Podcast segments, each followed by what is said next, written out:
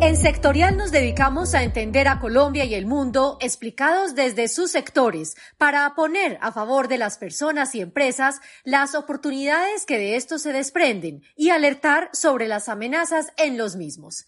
Encuentra nuestros podcasts todos los viernes. Bienvenidos. El Laboratorio de Inequidad Mundial presentó su informe sobre desigualdad global 2022. En este, sus autores los economistas franceses Thomas Piketty, Lucas Chancel, Emmanuel Sáez y Gabriel Sockman presentan los datos y análisis de una labor de más de cuatro años que involucró a 100 investigadores rastreando las desigualdades en todos los continentes. En el presente capítulo de los podcasts de Sectorial compartiremos los resultados del estudio, no con el objetivo, como sus autores explican, de ponernos de acuerdo en lo que es equidad, sino en entender cómo los ingresos y la riqueza es distribuida alrededor del planeta. ¿Cómo se mide la desigualdad económica? Los autores plantean que a través de dos principales variables, los ingresos y la riqueza de los individuos. Primero tiene que ver con el valor que generan las personas a través de sus salarios, honorarios o a través de las rentas de los bienes que tienen, es decir, los intereses o los dividendos principalmente. Lo segundo, la riqueza tiene que ver con aquellos activos provenientes del desarrollo de sus ahorros. Si uno analiza el 2021, el nivel de ingresos de los individuos fue del orden de los 98 trillones de dólares. Si se analiza la riqueza, estamos hablando del orden de 561 trillones de dólares. La población del mundo asciende a 9,8 billones de personas. Las personas adultas en esa población mundial es del orden de 5,1 billones. Ellos son los que generarían o generan esos ingresos y que son los responsables de ese nivel de riqueza. Entonces un nivel de equidad equivaldría, si tomamos ese nivel de ingresos y lo dividimos entre el volumen de las personas adultas, pues estamos hablando que ese nivel equitativo es del orden de unos 18.400 dólares al año, lo que equivale más o menos al orden de unos 1.400, 1.500 dólares eh, mensuales por persona. En la práctica, la realidad que muestra que el 50% de la población alrededor del mundo tiene el 8% de los ingresos. Es decir, que más o menos cada una de esas personas tendrá un nivel de ingresos mensuales del orden de los 253 dólares. El 40% de la población del mundo tiene el 39% de los ingresos. Esos son unos 1.512 dólares al mes. El 10% de la población equivale o representa tiene la participación del orden de un 52% de los ingresos, es decir, mensualmente reciben 8.800 dólares. Y el 1% de la población termina representando, participando con el orden del 19% de los ingresos, es decir, unos 29.183 dólares mensuales. Estos niveles de inequidad, de desigualdad, son mucho más marcados cuando se analiza el frente de la riqueza. Estamos hablando que el 50% de la población tiene el 2% de la riqueza alrededor del mundo. Cuando analizamos el 40% de la población, estamos hablando de un 22%. Solamente el 10% de la población tiene el 76% de la riqueza alrededor del mundo. Cuando se analiza el 1%, ese top, las personas más ricas terminan generando el 38% de esa participación en la riqueza. Ahora bien, si nos vamos a las regiones, los diferentes países alrededor del mundo, los efectos son aún cada vez más marcados. Un ejercicio que plantean los autores es generar una relación entre el nivel de ingresos que tiene el 10% de la población sobre el nivel de ingresos que tiene el 50% de la población para ver cuál es el nivel de diferencia en cantidad de veces.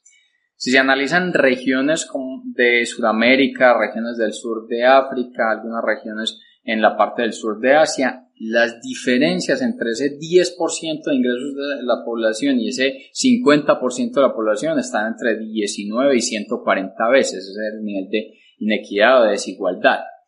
Nos vamos a regiones eh, en el centro de África, Rusia, algunas regiones en la parte de China, eh, alguna parte también al frente de India, las diferencias son entre el 16 y 19 veces. Una región como Estados Unidos nos muestra el orden de unas 13, 16 veces, eh, también similar a lo que es un Corea del Sur. Cuando vamos y analizamos algunas regiones más al, norte de África, estamos hablando de diferencias entre 12 y 13 veces. Y en la parte de Europa, Australia, las diferencias son menos marcadas, estamos hablando entre 5 y 12 veces. Esos niveles de diferencias o de desigualdad no tienen que ver muchas veces con el nivel de calidad o de acceso a los diferentes medios para tener un bienestar de los individuos. Analiza Estados Unidos con la suma de Europa que tienen ingresos muy similares. En Estados Unidos el nivel de desigualdad o la diferencia de esos ingresos entre el 10% de la población y el 50% de la población del orden de unas 15, 16 veces. Cuando vamos al frente de Europa estamos entre las 5 y las 12 veces. Entonces un alto nivel de ingresos no termina implicando un menor nivel de inequidad, pues cada uno de esos efectos tiene que ver, o más bien es el resultado de cómo las sociedades deciden organizar sus economías. Luego hay unos elementos también interesantes cuando se analiza eh, el frente de los ingresos una vez se tiene el pago de los impuestos, es decir, hacer un comparativo de cómo son los ingresos de las personas antes de pagar impuestos y después de pagar impuestos analiza un país como Canadá y de nuevo haciendo ese ejercicio de las diferencias entre los ingresos del 10% de la población sobre el 50% de la población.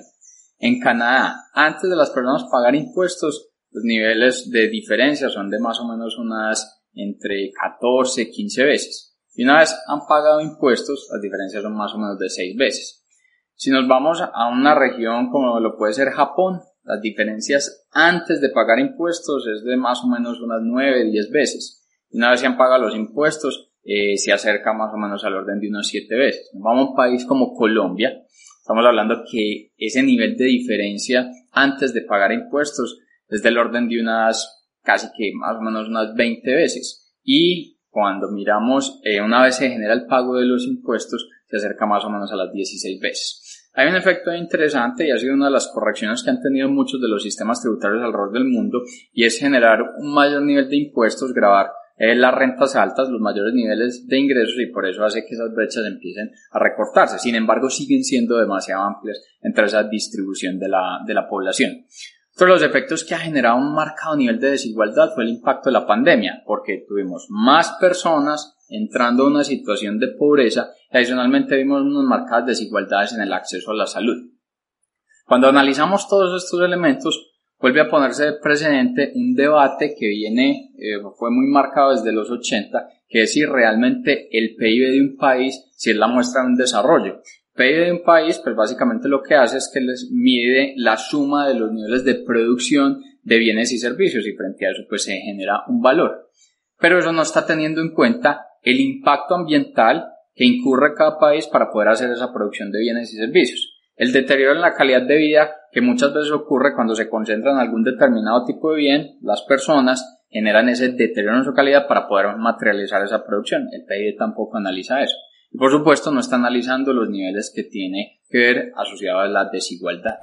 Hasta aquí el episodio de hoy del podcast sectorial. Si te ha gustado, gracias por compartirlo. Te esperamos en el próximo. Recuerda que todo nuestro contenido de inteligencia sectorial lo encuentras en www.sectorial.co.